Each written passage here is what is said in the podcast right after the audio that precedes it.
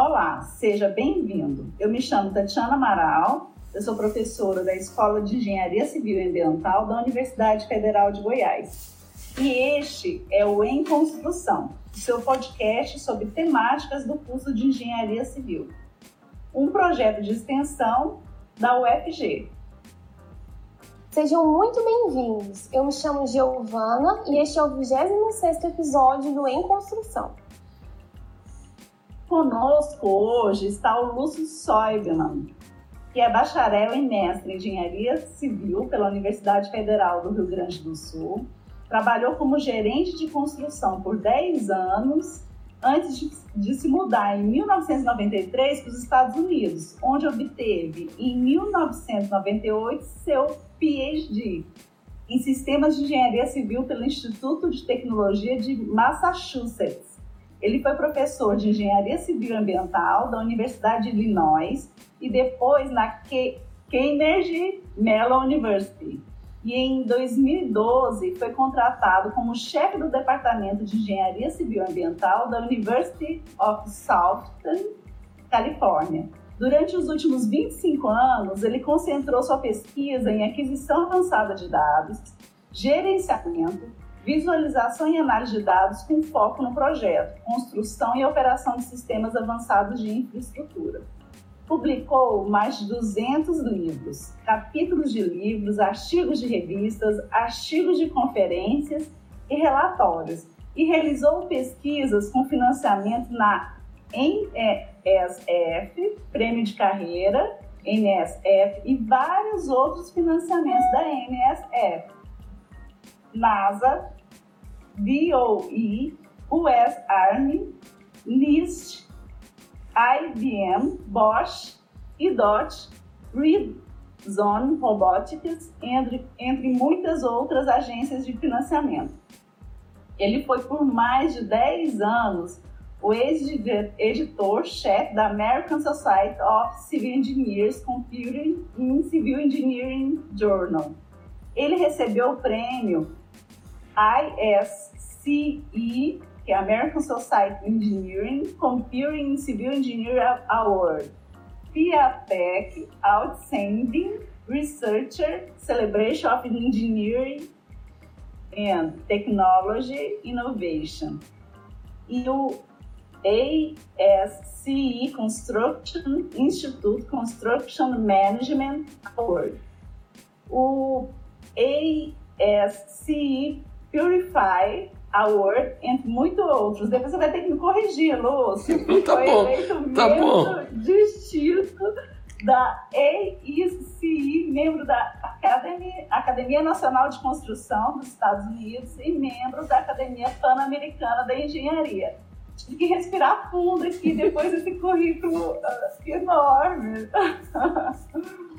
E depois dessa apresentação marcada por grandes honras, né, nós vamos deixar o professor Lúcio falar um pouco mais sobre a sua formação experiência profissional para os nossos ouvintes. Bom, é, bom dia a todo mundo. Um grande prazer em, em participar desse, desse evento, dessa, dessa gravação. Uh, eu acho que aí já descreveu bastante. Eu, uh, eu uh, me formei na URGS, no Rio Grande do Sul, tive uma empresa de construção por quase 10 anos, não muito satisfeito com, com a maneira como a construção era gerenciada, achei que poderia aprender um pouco mais e, e voltar para o Brasil para aplicar algumas tecnologias melhores do que a gente tinha usado. Primeiro, ainda eu fui para o Japão, estudei no Japão, aí voltei para o Brasil, ainda não estava satisfeito, daí eu fui para os Estados Unidos, fui para o MIT, fui fazer o doutorado e não sei se felizmente ou infelizmente acabei não voltando para o Brasil, apareceu as ofertas na Universidade de Illinois, daí na Carnegie Mellon e continuou na USC e tem sido uma, uma, uma viagem muito interessante, uh, muita pesquisa, muitos alunos maravilhosos do mundo inteiro, inclusive muitos brasileiros que trabalharam comigo. E, uh, e eu acho que através das respostas às perguntas que serão feitas, vai dar uma ideia mais ou menos, porque é bem relacionada às pesquisas e aos trabalhos que eu faço. Que bom, muito obrigada pelo resumo, parabéns pela incrível trajetória. Bom, contextualizando, né, já entrando na terceira década deste século, não há sombra de dúvida de que as obras elas estão se tornando muito mais complexas. São diversos motivos, entre eles as exigências cada vez maiores de responsabilidade ambiental, mudanças climáticas, as obrigatoriedades do desempenho. Isso afeta materiais, projetos, condições de trabalho, além de consumidores mais conscientes né, dos seus direitos e o absurdo incremento de preços dos insumos, entre outros. Tudo isso exige uma indústria mais ágil, ou seja, capaz de entregar obras de qualidade com maior eficiência e redução de custos. O processo de digitalização já vem acontecendo nos diversos segmentos da economia, mas em 2020 ele se acelerou. Todo esse processo na nossa indústria não foi diferente. E é extremamente importante que a nossa indústria se atualize, reveja suas formas de trabalho, os seus processos, acompanhe todas essas mudanças e transformações. Né?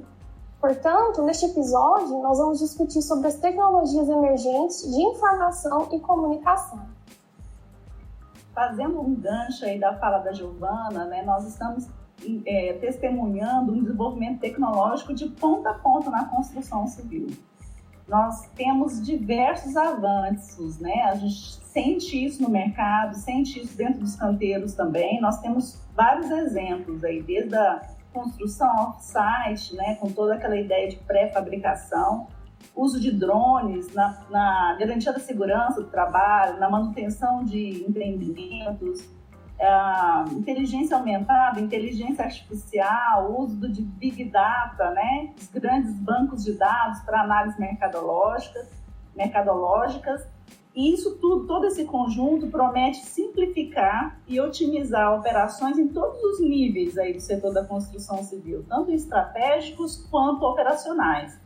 Neste contexto, com esses avanços, né, como que esses avanços têm contribuído para contribuído para a qualidade dos projetos, para a agilidade das obras, para a redução de acidentes, a garantia né, de um gerenciamento de acidentes de trabalho aí nos canteiros, até mesmo para a gestão dos empreendimentos, na tua opinião?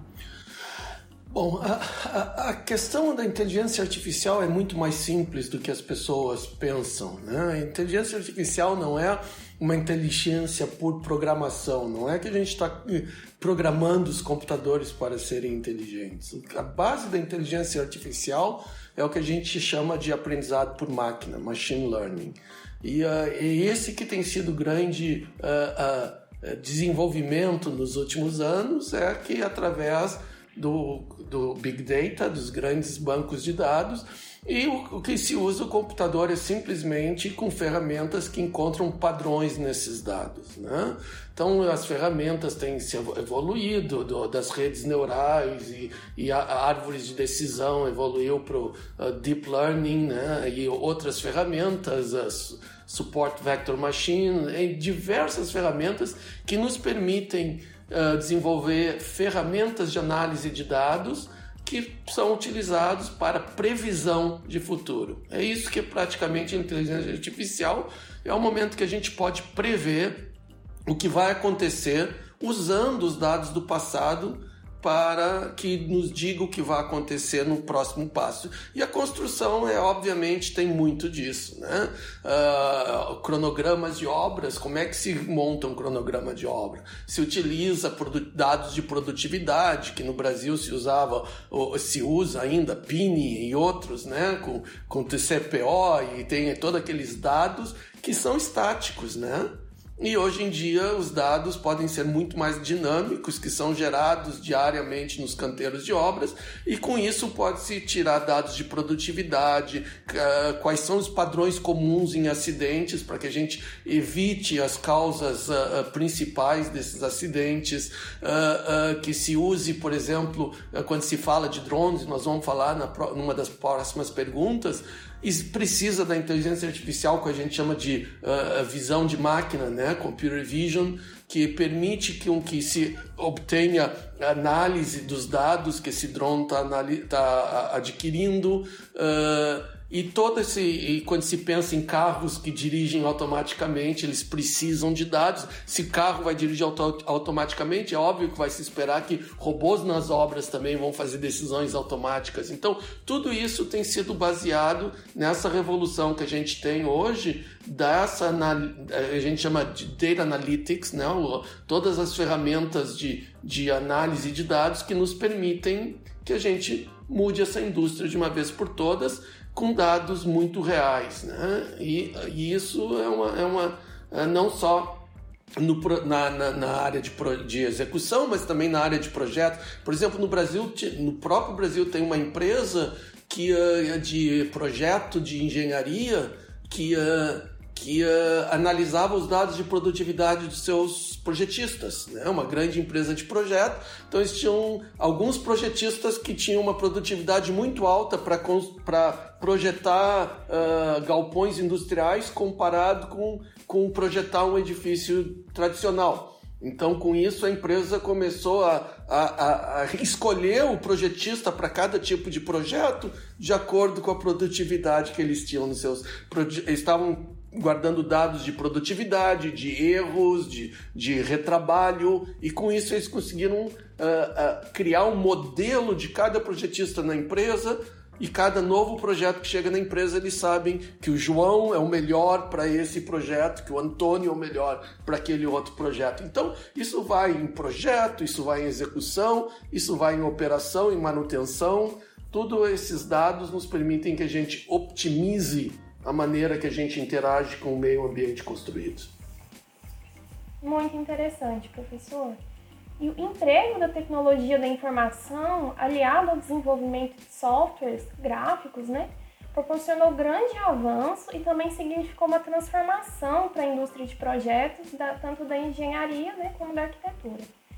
O sistema CAD foi o precursor do uso do computador para representações gráficas de projetos de arquitetura e engenharia mas em um âmbito mais recente, a modelagem BIM possibilitou melhorias gráficas e também acrescentou funcionalidade é, a elaboração de projetos, tornando possível uma representação virtual paramétrica integrada de toda a edificação.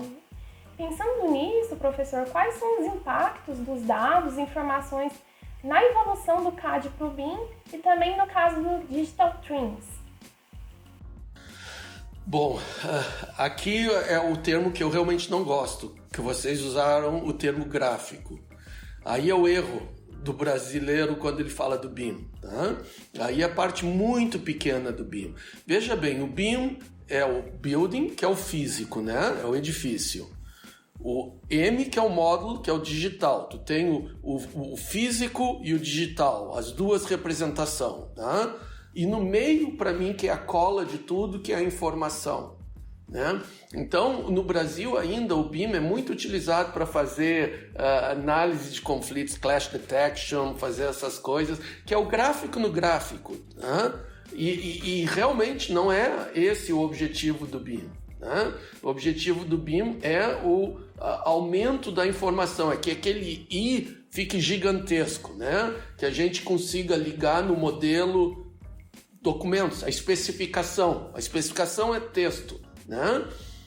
Daria para dar um clique numa parede no, no, no, no modelo BIM e que venha todos os documentos em texto que falam daquela parede, a especificação da parede, uh, o orçamento, né, que, que vem de uma planilha, o, uh, o cronograma que vem de um, de um software como um Primavera ou um Microsoft Project, isso não é gráfico, não é só gráfico. O gráfico é a maneira que a gente eh, interage com a, com a informação. Ou seja, em vez de ter uma, uma, uma, uma ferramenta de pesquisa, como uma search engine, como um Google, que eu tenho que digitar alguma coisa, parede para fazer uma procura, eu, eu, eu uso o gráfico como a minha Uh, fonte de procura, né? Eu vou, vou na, no modelo 3D e faço um clique em qualquer objeto, mas que eu traga toda a informação daquele objeto.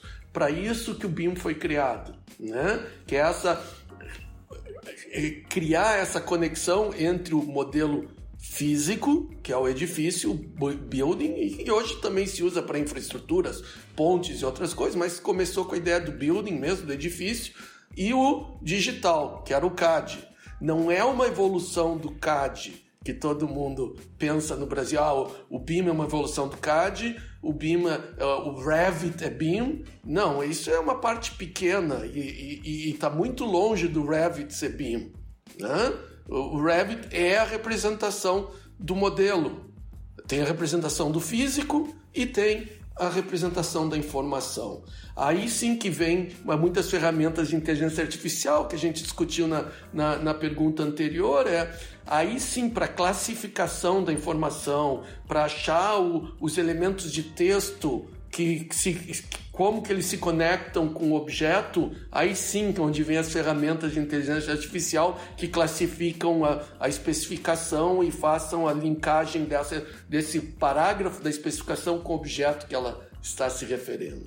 Eh, então é, é muito mais uh, muito mais complexo do que se comenta no Brasil. Acho que no Brasil o pessoal tem uh, tem achado que é uma simples evolução do CAD. E uma coisa mais completa ainda, mais complexa ainda é que muita gente diz que faz BIM no Brasil e faz modelagem 3D.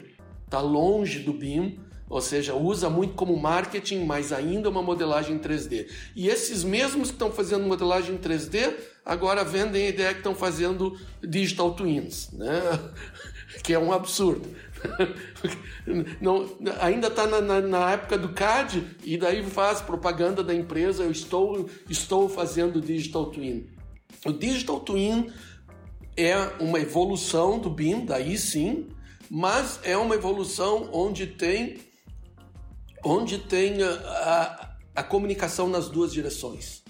Isso que é o importante. O que, que significa? Normalmente tu tem no modelo, tá? Tu recebe a informação do físico, né? O digital, ou seja, o edifício mudou, tu tirou uma parede, essa parede desaparece no digital.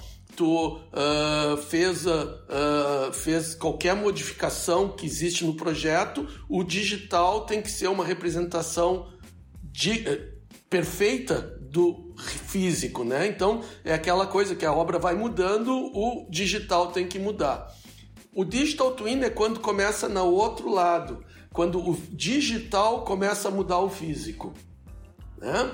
Que é a ideia, por exemplo, pensa num sistema de, de, uh, de ar-condicionado, tá? Tu tem o digital e, e, passa a ter essa informação mudando em tempo real. Tu tem o teu físico, teu edifício, que tem um termostato, que está medindo a temperatura do, do edifício, então isso é o físico, e manda a informação para o digital. Não o digital. Não, agora o digital tem informação eh, do tempo real das condições do edifício. E ele faz uma optimização de energia, de análise e manda a informação de volta para o termostato para mudar a temperatura do edifício. Então, quando começa a ter essa comunicação nos dois lados, que é quando a gente começa a dizer que evoluiu do BIM para o Digital Twin. E, uh, e, claro que tem diversos, pode ser, oh, é um digital twin que é só do sistema do ar-condicionado. É um digital twin pequeno, ou é um digital twin do edifício inteiro que tem informação de tempo real de quantas pessoas estão no, no edifício, isso é um edifício comercial. Daí o, o sistema começa a prever que daqui duas horas o prédio vai ficar muito quente, antes ainda do termostato avisar que está quente, e ele já começa a refrigerar, prevendo que, é, do ponto de vista de energia, é mais eficiente fazer agora do que esperar no momento em que o termostato avisa que o prédio já está quente. Então começa a ter essa informação correndo entre os dois sistemas e um sistema, claro que mudou o físico, muda o digital, mas o digital pode mudar o físico. E é essa tendência, é isso que a gente espera que aconteça nos próximos anos.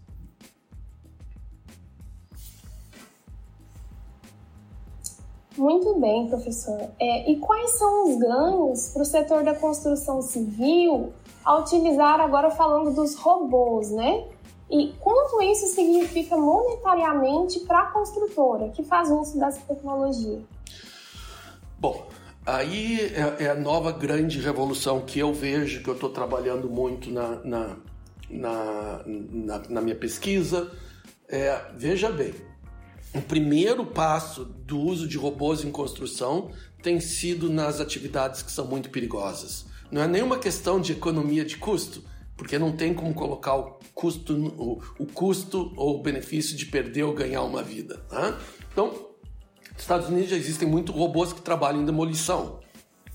Né? Uh, uh, uh, ter uma, um operador operando uma britadeira, ou mesmo uma pequena retro e retirando componentes de um edifício, de uma estrutura de concreto que pode cair em cima dele, é um risco altíssimo. É óbvio que se consegue mandar um, um robô que, que vai lá e com, com martelete e quebra aquela componente, se cair, cai, cai num robô, não cai num ser humano. Então aí não é uma questão, a análise que se faz não é do custo-benefício, é uma, é uma questão de não tem por que colocar o ser humano em situações de risco como essas, né? Montar um andaime de, de 50 andares e pedir para alguém pintar uma fachada cega num edifício de 50 andares de altura. É óbvio que tem que se substituir isso por algum tipo de um robô pintor que vai fazer esse serviço. Então, realmente, o que está uh, uh, evoluindo e trazendo o robô nas obras é, é a questão do, da segurança. Isso, isso é o que tem uh, uh, trazido o robô para a obra nos Estados Unidos e na Europa. Segunda coisa é, existem robôs e robôs, né? Uh, a gente pensa no robô, aquela coisa totalmente autônoma, mas que, veja bem, eu quando estudei no Japão em 1990, o Japão já estava tentando, empresas como Obayashi, Shimizu, Kajima já estavam tentando desenvolver o uso de robôs e foi um fracasso. Por que, que foi um fracasso? Porque a programação do robô era um trabalho muito grande. O robô não sabia, eu tinha que avisar, o robô vai construir essa parede, eu tenho que dar as coordenadas da parede, eu tenho que dar a altura da parede, eu tenho que ensinar tudo para o robô. O que mudou nos últimos anos é que agora quando você tem um, um, um BIM, um modelo muito rico, é, pelo menos gráfico que representa, eu posso colocar essa informação no robô. Agora o robô já sabe a posição da parede, a altura da parede, ou seja, a programação do robô já virou uma coisa muito simples hoje em dia. Então isso, isso já liberou completamente um problema que era terrível antes, né? Precisava de pessoas extremamente competentes para programar o robô, só do, das características do elemento que o robô tinha que construir. Agora isso já está tudo digital passar para o robô é muito fácil.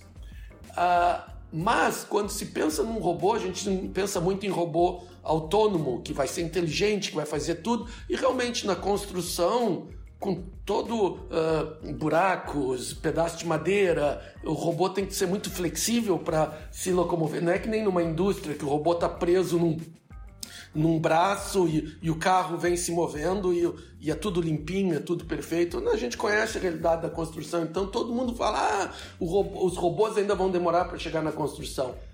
Eles estão sendo bobinhos, como eu digo, né? Porque não é aquele robô que está chegando na construção. O que está aparecendo hoje é equipamentos teleoperados. Tá?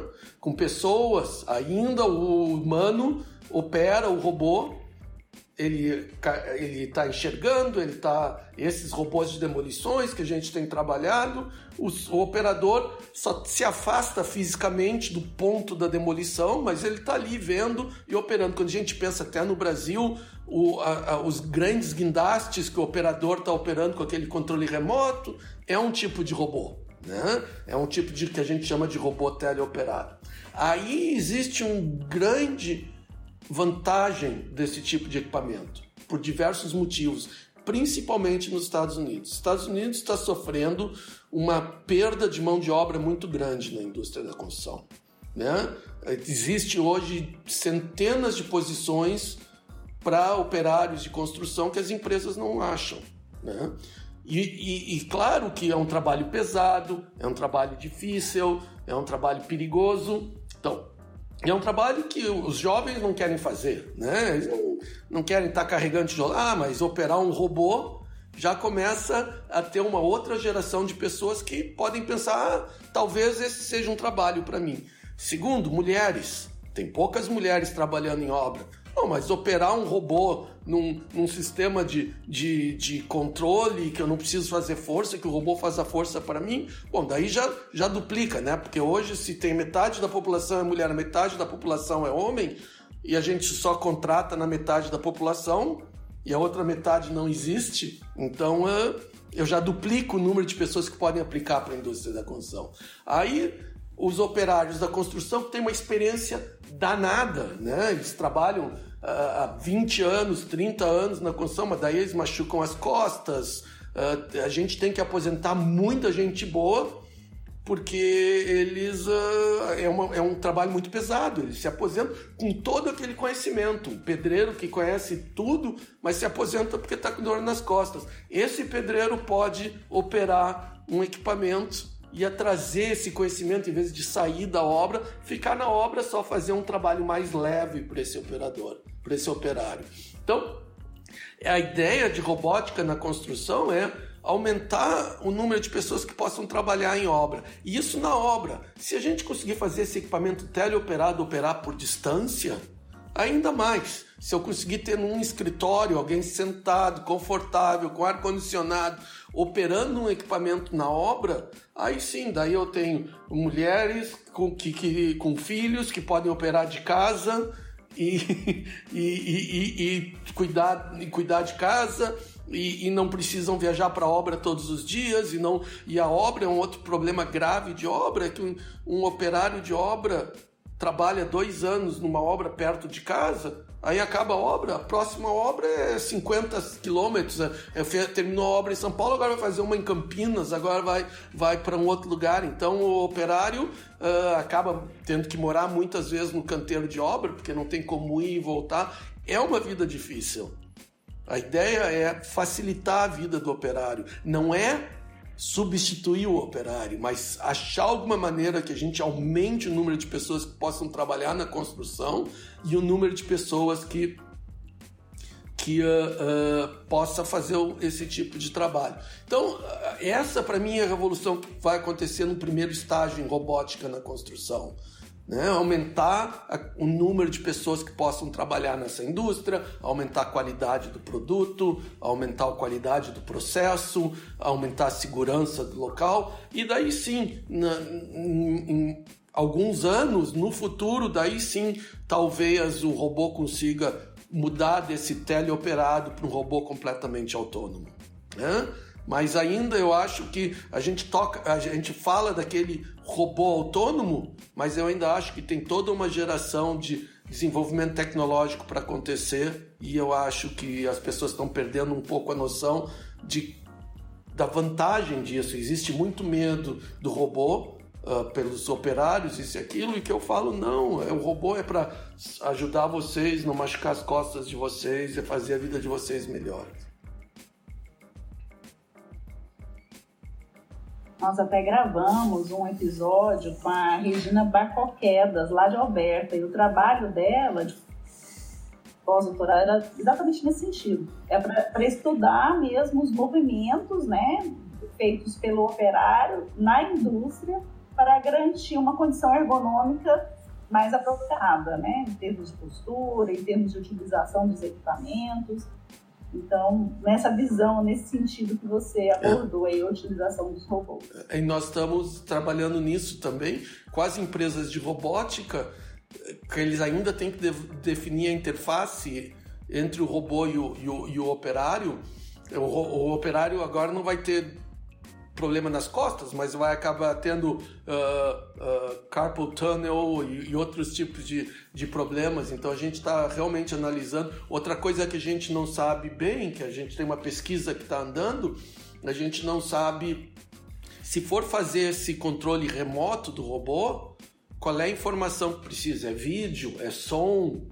É, é, é, é é, vídeo nas costas, porque quando a gente pensa essas cirurgias robóticas com o robô da Vinci que os médicos fazem, uma cirurgia de coração, eles olham para o coração e o único foco para eles é o coração.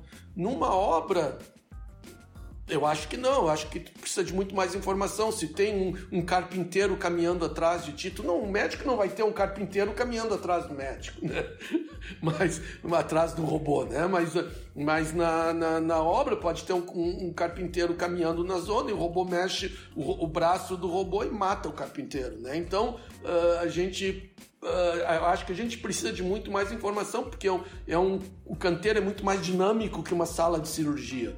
Então a gente não sabe bem para cada tipo de atividade qual é a informação que o operador. Nós estamos fazendo diversas pesquisas com diversos tipos de atividades, sabe, tentando ver se é som, se é imagem, se é vibração. Por exemplo, esse robô de demolição, um dos grandes problemas é que o operador, quando está sentado num Bobcat, num equipamento pequeno, com um martelete na ponta, quando ele está botando muita pressão antes do equipamento quebrar, ele sente a vibração, ele diminui a, a pressão do martelete, porque ele sente que vai quebrar. Quando a gente opera com distância, o operador não sente a vibração e ele, pode, ele quebra o equipamento. Então, de novo, a caixa deveria dar um, um feedback de, de, vibração ao operador. Então, nós estamos. Uh, existe muita pesquisa a ser feita e é isso que, que, por isso que eu por isso que eu existo, por isso que a gente professores e pesquisadores existem, exatamente que as, essas perguntas têm que ser respondidas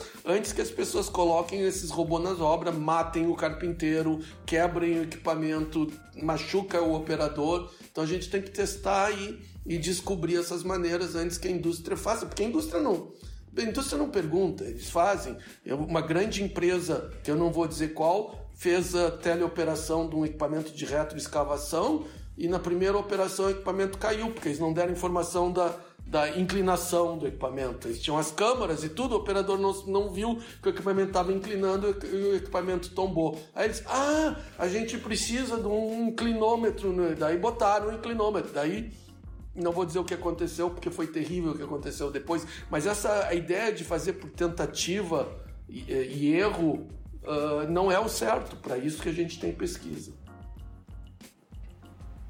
É, trazendo a importância da ciência, né, dos pesquisadores aí, é, para trazer soluções para a indústria também, muito importante, né? Agora eu quero chamar a atenção para essa demanda de inserção tecnológica, tanto nos processos industriais, principalmente pela necessidade de otimização de tempo e resultados, de modo geral. Eu vou chamar a atenção para os veículos aéreos não tripulados, os conhecidos os drones, né? Que estão é, sendo utilizados aqui no Brasil. Está tendo uma série de pesquisas, as empresas começam a utilizar como uma forma de obtenção de dados inspeções de forma mais ágil, mais segura também. Está sendo muito utilizado para auxiliar no diagnóstico de manutenções patológicas, igual é, você falou anteriormente, como você falou anterior, anteriormente, alguma região que é difícil de ter acesso, né? E também para garantir a segurança nos canteiros. Qual é a tua opinião com relação ao uso desses equipamentos? É, é, é só uma ferramenta de aquisição de dados simples. Né? A aquisição de dados pode ser feita com drones, pode ser feito com sensores, pode ser feito com outras coisas. Ou seja, os dados vêm da maneira que vierem, né? Os drones dão, dão informação normalmente que a gente chama de RGB, né? Que são câmeras, né? Fotogrametria e com isso a gente pode fazer um monte de análises. A maioria do pessoal hoje não está usando uh, ferramentas de análises, né? Eles, eles põem o drone e, e voam e, e vê, um, vê uma rachadura numa, numa ponte e daí um engenheiro expert, em vez de estar tá pendurado lá, está vendo a imagem e faz a classificação, que é uma, uma fissura térmica e classifica o problema. A evolução vai acontecer quando a gente conseguir automa automatizar esses processos, né? Uh, e o drone é uma maneira, ou um robô dentro de um esgoto, né? Mesma coisa, eu fiz uma pesquisa com a Tatiana Leuta, Red Zone Robotics, que eu fiz pesquisa, foi exatamente, era um robô que eles colocavam dentro do esgoto, e ele andava por dentro do esgoto e achava as rachaduras e os problemas no esgoto, em vez de ser um humano classificando esses, esses defeitos, nós fizemos a, a, a visão do, do, do, robô e que a classificação seja feita de uma maneira mais automática. Então, o drone é a mesma coisa, é só a ferramenta. Uh, e tem muita pesquisa acontecendo. E uma, a parte mais interessante é quando a gente consegue, por exemplo, fazer o que a gente chama de uh, scan to beam. Né? A gente usa o, o, o, o drone para uh, scan, né? fazer escanear o, o, o local. Agora tu cria um modelo 3D. Só que esse modelo 3D que tu cria do drone não tem a coluna, é um monte de pontos, né? Tu cria uma, a gente chama uma mesh, né? Uma, uma rede de pontos, né? Tu pode até usar um elemento, criar textura, que vai olhar exatamente como elemento, mas aí tu não tem os objetos do BIM, tu não tem as janelas, tu não tem as colunas, tu não tem, tu não faz aquela ligação dos objetos um por um com o BIM. Aí é muita pesquisa que retire desses elementos e reconheça, uh, classifique os objetos nesse elemento escaneado e faça o casamento com o BIM. Aí que está a pesquisa. Só criar, renderizar um modelo 3D com um drone e, e, e, usar como uma ferramenta visual, que é o que o pessoal tem feito. Uh, passa, viaja o, o drone uh, uma vez por semana na obra e mostra para os donos como a obra está andando rápido, né? Uh, tá bom, é bom mas ainda existe um potencial muito grande. Se tu imagina, por exemplo, um BIM 4D, que a quarta dimensão é o cronograma da obra, a cada dia, tu, pelo BIM, tu sabe que elementos que tem que estar tá, uh, montados na obra, e daí tu escaneia, reconhece os objetos no, no, no, que vem do drone e faça o casamento, e automaticamente diga que a obra está tá com Quatro colunas que deveriam estar instaladas não estão instaladas, a obra está dois dias atrasada. Esse tipo de análise ainda não existe. E é isso que é a pesquisa que tem acontecido. Eu tenho feito muita pesquisa nessa área com diversas ferramentas em drones. Eu tenho com câmeras, eu fiz pesquisa muito grande para o exército americano, que é uma das que foram listadas, do US Army. Uh, que eles querem é o contrário, eles não querem ver a construção, eles querem ver a destruição, eles querem montar modelos de, de, de, de mas eles querem fazer em zonas muito grandes, não é um edifício, eles querem fazer para guerras urbanas, eles querem fazer cidades inteiras que a gente cria um modelo 3D dia a dia, mostrando como a cidade está mudando e dando essa informação para os soldados no campo, para que eles entendam que agora, se eles querem ir do ponto A para o ponto B, ah, aqui está bloqueado, ali ali está aberto, aqui que vocês vão. Se for de, de, de, caminhando, vocês conseguem nessa, nessa direção, mas se for com, com tanque e com outro equipamento, por exemplo, se coloque um sniper numa janela de um edifício, a gente consegue ver exatamente qual é o ângulo de visão do, do sniper, avisando os soldados qual é as zonas de perigo que eles não podem caminhar, porque o sniper enxergar, enxergaria eles. Ou seja, é, é, e, e destruição, a gente precisa reconhecer. Por exemplo, nesse caso tem que reconhecer janelas, né? Tu não vai dizer para um, um soldado, tem um sniper lá em cima daquele prédio e tu te esconde atrás desse prédio de vidro né? dessa janela de vidro. O sniper vai te ver e vai te dar um. Então não adianta só criar volumes, tu tem que reconhecer. E, isso aqui é, é, é, um, é, é, é, uma madeira que ele vai dar um tiro e vai passar, e vai, ou, ou isso é concreto. Então a gente tem que reconhecer e já começar a fazer aquilo que eu falei do scan to beam, já tem que fazer o reconhecimento dos objetos. Na Alemanha, nós fizemos uma pesquisa que nós trocamos a câmera normal por uma câmera de infravermelho. E nós uh, andamos num distrito inteiro de uma cidade, em, em Karlsruhe, na Alemanha, e criamos, marcamos todos os edifícios que estavam com perda de energias. Né? Fizemos análise das fachadas dos prédios e marcamos para a cidade inteira quais edifícios tinham que ser uh, retrofit, né, para que porque eles não estavam não estavam funcionando bem do ponto de vista de energia, estavam com perda de energias. Isso tu tem uma câmera infravermelha, tu tu vê o calor saindo da fachada, que não deveria, o calor deveria estar aquecendo o, edifício, o apartamento, o teu calor não devia estar passando pela fachada, deveria ficar lá dentro. Se está passando em certos pontos, tu tem pontos de, uh, de problemas, a maioria deles é na, na conexão entre a esquadria e, e a alvenaria, foi mal vedada, e a gente acha todos esses problemas para uma cidade inteira. Né? Uh, também voamos LiDAR, laser scanners, quando precisa de muita precisão. Ou seja, é uma ferramenta ótima para questão de dados externos.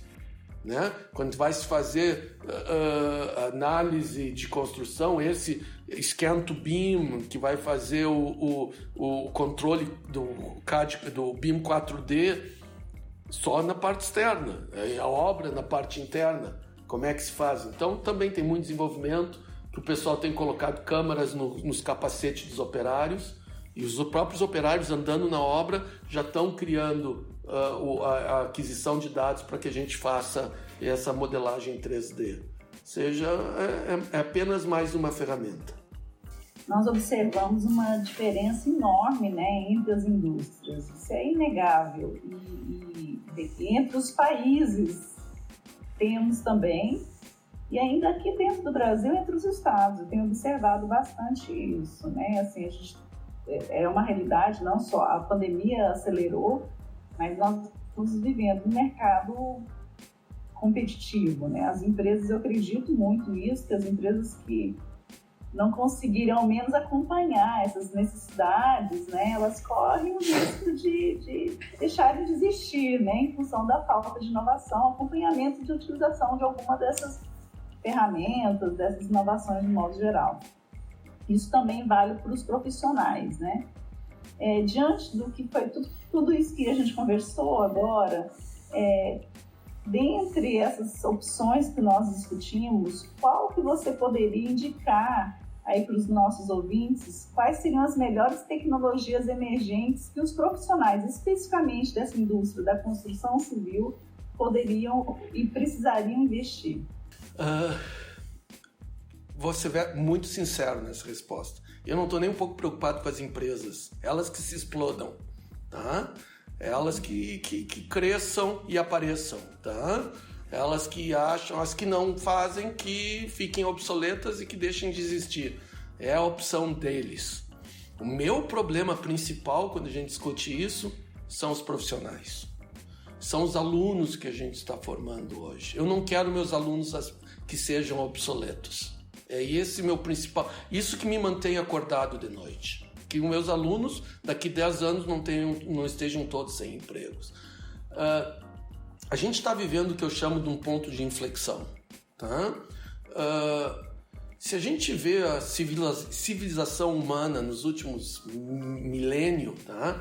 a gente teve a revolução da agricultura. Né? O que, que foi a, a, a revolução da agricultura? Foi o descobrimento do, do, do, do arado e de outros equipamentos que permitiram que uh, se fizesse um, uma produção agrícola em escala muito maior.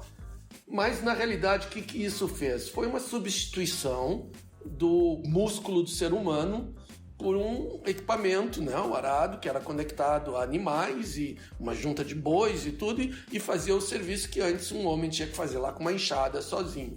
Aí a Revolução Industrial fez a mesma coisa. Revolução Industrial substituiu, daí o, o, o homem saiu da, do, do, do, campo, foi para a cidade, aí veio a Revolução Industrial, lá o, o tear na Inglaterra, que substituiu milhares de operários por máquinas. Ou seja, a gente tem, por milênios, a gente vem substituindo o, o ser humano do trabalho pesado né, e uh, por equipamento. E a robótica fez a mesma coisa. A robótica, de novo, uh, tirou o operário da fábrica de automóvel e está fazendo a solda, isso, aquilo. E esse tempo todo a gente criou as nossas universidades, né? E a gente transformou a nossa sociedade numa sociedade de uh, conhecimento, né?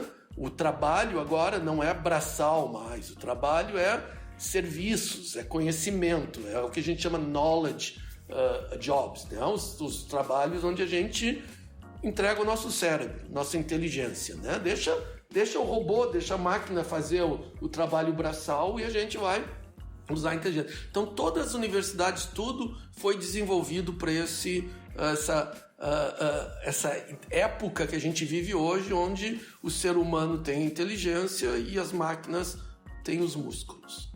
Isso está mudando está mudando pela primeira vez na história.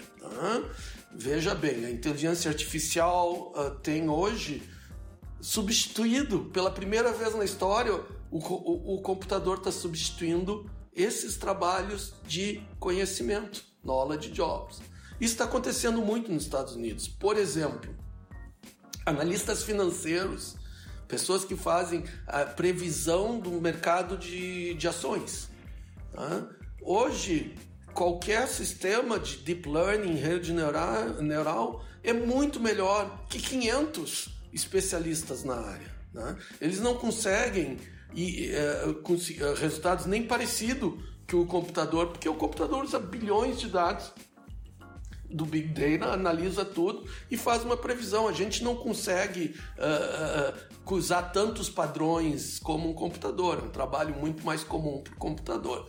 Uh, mesma coisa acontecendo na área médica de análise de, de imagens, né? Uh, que é ver se tem câncer numa imagem, fazer aquele do CT scan desses equipamentos que vem. Uh, tinha todos aqueles funcionários que faziam análise. Hoje os, os equipamentos fazem e fazem melhor que o ser humano. Advogados nos Estados Unidos Usa-se usa muito jurisprudência nos Estados Unidos. Um advogado, quando tem um caso, ele procura no passado casos que sejam similares para ir no juiz e dizer: olha, em 1962 teve um caso similar e o juiz Antônio Silva, lá de, de fez, a, fez essa decisão, portanto eu peço a mesma decisão para o meu, pro meu uh, cliente. É assim que funciona a lei nos Estados Unidos. É só, é só procura. É procura num grande banco de dados de casos do passado. É óbvio que o computador é muito melhor que o ser humano para fazer isso. Então, diversos empregos têm desaparecido.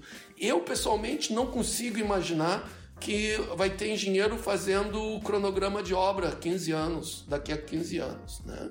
Não, não consigo imaginar que vai ter engenheiro fazendo orçamento de obra daqui a 15 anos. Né? É uma coisa super repetitiva, tu vai ter um grande banco de dados de obras do passado, um banco de dados de custos, e o computador vai, vai te dar o, o orçamento. Né? Então, será que a gente não está ensinando nossos alunos a serem obsoletos? Né? É uma coisa que a gente tem que repensar, é esse o meu medo. E o que eu digo para a nova geração, não, não, não, não aceitam treinamento. Qualquer coisa que é repetitiva, eh, eu acho que muito claro que o lançamento do cálculo estrutural requer muita criatividade, mas lá o cálculo da viga e o cálculo dos componentes estruturais é, é super repetitivo. É óbvio que os sistemas vão ficar mais e mais inteligentes. Então, Existe um livro muito bom, que se eu puder dar uma recomendação, é um livro que é uh, uh, Robot Proof Education, educação uh, protegida contra robôs, né? de um cara chamado Joseph Ayon. Ele é o presidente de uma universidade em Boston, da Northeastern University, e ele escreve muito interessante que a gente tem que ensinar para os nossos alunos o que o robô, o que o computador não consegue fazer hoje. Né? O que, que o computador não consegue fazer? É projeto, coisas de criatividade, negociação, uh, todas essas coisas que, que, que, dependem muito da criatividade. Né? Uh, e então ele, ele apresenta que a gente tem que começar a ensinar uh, basicamente como que os nossos alunos não vão competir com o computador, mas vão trabalhar lado a lado com esse computador. Né? Usar essa inteligência desse computador da melhor maneira possível para que eles sejam muito mais produtivos. Não imaginar que, uh, que eles vão ser uh, uh, substituídos pelo computador, mas que eles usem isso e que sejam muito mais competentes. Então ele, ele obviamente diz que tem, todo mundo vai ter que aprender data science, né?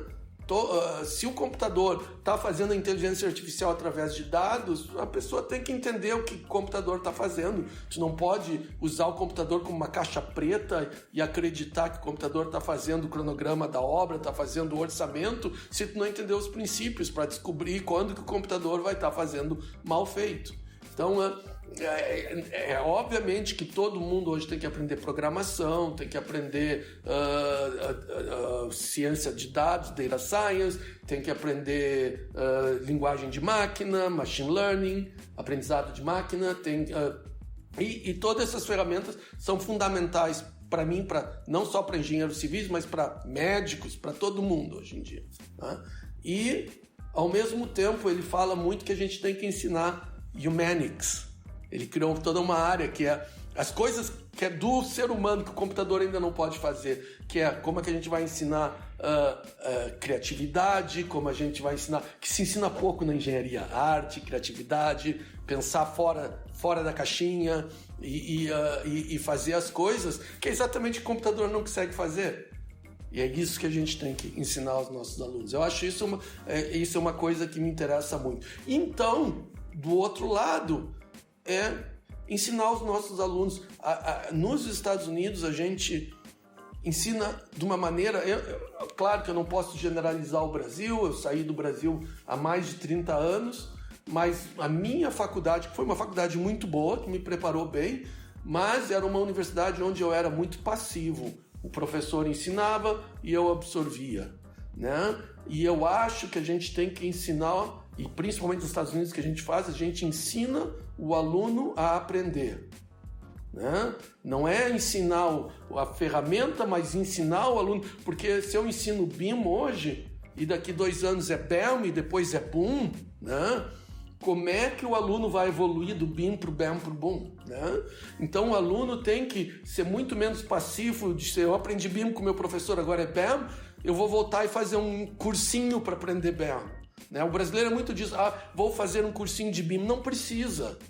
Não precisa. O aluno tem que aprender. A... Existe uma ferramenta nova, uma tecnologia nova. Eu vou sozinho e vou me educar. E isso é uma coisa que a gente ensina muito nos Estados Unidos. Por exemplo, as minha, uma cadeira minha, uh, como todas as cadeiras uh, na engenharia, uh, eu, se eu ensino quatro horas por semana, eu espero que os alunos se dediquem fora da sala de aula 12 horas por semana na minha cadeira. É três vezes mais fora de aula, três vezes mais fora de aula do que dentro da sala de aula. Ou seja, o que eu ensino é o mínimo. E daí eu dou projetos, trabalhos para o aluno que ele vai precisar muito mais do que eu ensino. Através dessa, dessa uh, exposição que se faz ao aluno de, de ter que resolver um problema que o professor não deu a todas as ferramentas é parte do aprendizado para nós. Se eu faço isso no Brasil, na, na, na, minha, talvez esteja errado, eu acho que os alunos vão entrar com. vão no, no presidente da universidade dizendo que esse professor é louco, está perguntando coisas que ele não ensinou. Né? Como é que esse professor perguntou isso no exame? Ele não ensinou. Na minha cadeira, o exame, praticamente nada do que eu ensinei. Né? Que eu ensinei foi só aquele empurrão inicial. Dali para frente, o aluno tem que, tem que ir aprender muito mais. E daí sim, se ele começa nesse processo em todas as cadeiras, quando ele se forma, é muito fácil para ele pular do BIM, para o BAM, para a ferramenta que seja possível. Ou seja, a gente uh, teach how to learn, not teach how to, how, how to do anything. Tá? Então, é é, é, é a maneira, e daí sim, eu acho que está mudando tudo. E se me perguntarem, eu acho que os alunos têm que, têm que aprender a aprender e têm que começar a aprender essas ferramentas. E, e, e a gente ensina muito o que a gente chama de entrepreneurship, eh, empreendedorismo, criatividade uh, e esse tipo de coisa que roubou negociação, teorias da negociação, seja uma engenharia que está mudando de cabeça para baixo. Espero que tenha feito sentido toda essa minha ideia meio complexa. Com certeza. Eu estava aqui com o microfone fechado porque o cachorro começou a latir. Faz parte do podcast, mas não tem problema. Esse pedacinho aqui, qualquer coisa, a gente grava de novo. Tá. É, eu estava escutando você falar, é, Lúcio, e assim, na verdade, isso faz com que a gente tenha que repensar até a forma mesmo de ensinar, né? Assim, ensinar como aprender, como buscar, né? Acho que a gente amplia as nossas competências, competências, né, para esses alunos aí, não só é, ensino, aquele fundamental, aquele tradicional, com informações técnicas, né? É, tem que, igual você falou, a parte de empreendedorismo, desenvolvimento de criatividade, né, de pesquisa, inclusive, né, isso é super importante. Abre um leque, é, assim, enorme. Nós mudamos o currículo, no meu departamento, nós mudamos o currículo de cabeça para baixo nos últimos dois anos. Totalmente de cabeça para baixo, porque a gente acredita que, que a realidade está mudando muito rápido e os alunos eh, eh, não podem ficar obsoletos. E vão ficar. Se a gente continuar ensinando prima, uh, primavera, uh, orçamento, esse tipo de coisas, e não explicar os conceitos, mas as ferramentas, esses alunos vão ser completamente obsoletos em 5 anos, 10 anos.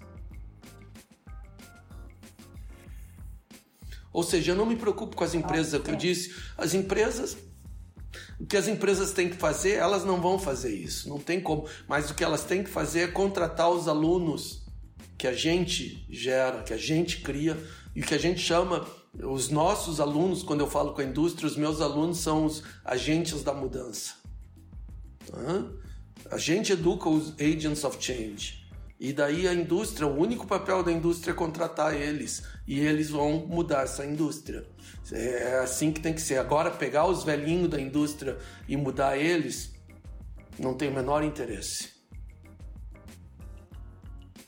E a mesma coisa aconteceu com o BIM. Existe algum, algum engenheiro velho que aprendeu o BIM? Não tem. Mas, mas, de novo, essas empresas estão trazendo essa garotada que está implementando o BIM nas suas empresas. Ou seja, a gente tem que ensinar o agente da mudança. Não é fazer a mudança na empresa é que o Brasil sempre tentou. Não funciona.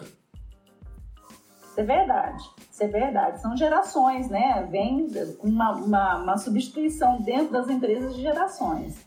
E para essas novas gerações, esse é, esse é um caminho mais natural. Sim, mas o problema, se os alunos vão ser os agentes da mudança, o que, que se faz com os professores que querem ensinar estática e dinâmica? Ah, eu, nós poderíamos passar a manhã inteira aqui conversando, o assunto está super interessante, está sendo uma aula para mim, tenho certeza que para a Giovana também mas nós vamos encerrando, né? Eu gostaria de agradecer enormemente a sua participação neste episódio e abrir um espaço para você dar uma mensagem final aos nossos ouvintes. Mensagem final é muito obrigado pelo convite. Eu espero que realmente, uh, uh, uh, ou seja, exatamente o que se discutiu, o futuro dessa indústria depende dessa geração de alunos que eles entendam que eles são os agentes da mudança e que eles vão buscar o conhecimento para mudar a indústria. Essa indústria não vai mudar de cima para baixo, ela vai mudar de baixo para cima. E essa geração, Giovana, tu e teus colegas são os responsáveis de criar essa nova indústria. As ferramentas estão aí e o conhecimento vai ser adquirido e vocês têm que aprender como adquirir esse conhecimento sozinhos não depende só da universidade. Vocês têm que ter, a gente chama aqui nos Estados Unidos de lifelong learning, né? Não adianta se formar e dizer eu sou engenheiro. Não. É um engenheiro por 15 anos, por 15 meses. Né? Daí a tecnologia vai evoluindo e esse, esse profissional tem que evoluir com, com as novas tecnologias para o resto da vida. Estudar é parte de ser um engenheiro, é estudar, estudar, estudar o resto da vida senão vai, vai se transformar a qualquer momento a obsolescência chega e a pessoa fica fica um gerente, né? Vai, vai comprar tijolo. É, realmente, né? Mas depois de uma fala com tanta experiência e tão instrutiva, tenho certeza que os meus colegas também se sentem como eu, os meus colegas acadêmicos, estamos ansiosos para fazer parte desse, desse futuro. E para quem tiver interesse, né, agradecemos também a a mensagem que o professor deixou. E para quem tiver interesse em saber um pouco mais sobre as inovações da construção civil, ouça o sexto e sétimo episódio do Em Construção sobre BIM e a Indústria 4.0. Nesse episódio, né, os convidados foram o engenheiro Diego Pamplona e a engenheira Kelly Miranda. Mais uma vez, obrigada pela participação. E você que nos ouviu até o momento, nos siga na nossa rede social, arroba emconstrução.fg e no Instagram da Lacoste, né? É nossa parceira, arroba lacoste.fg. Nós nos vemos nos próximos episódios. Muito obrigada e até a próxima!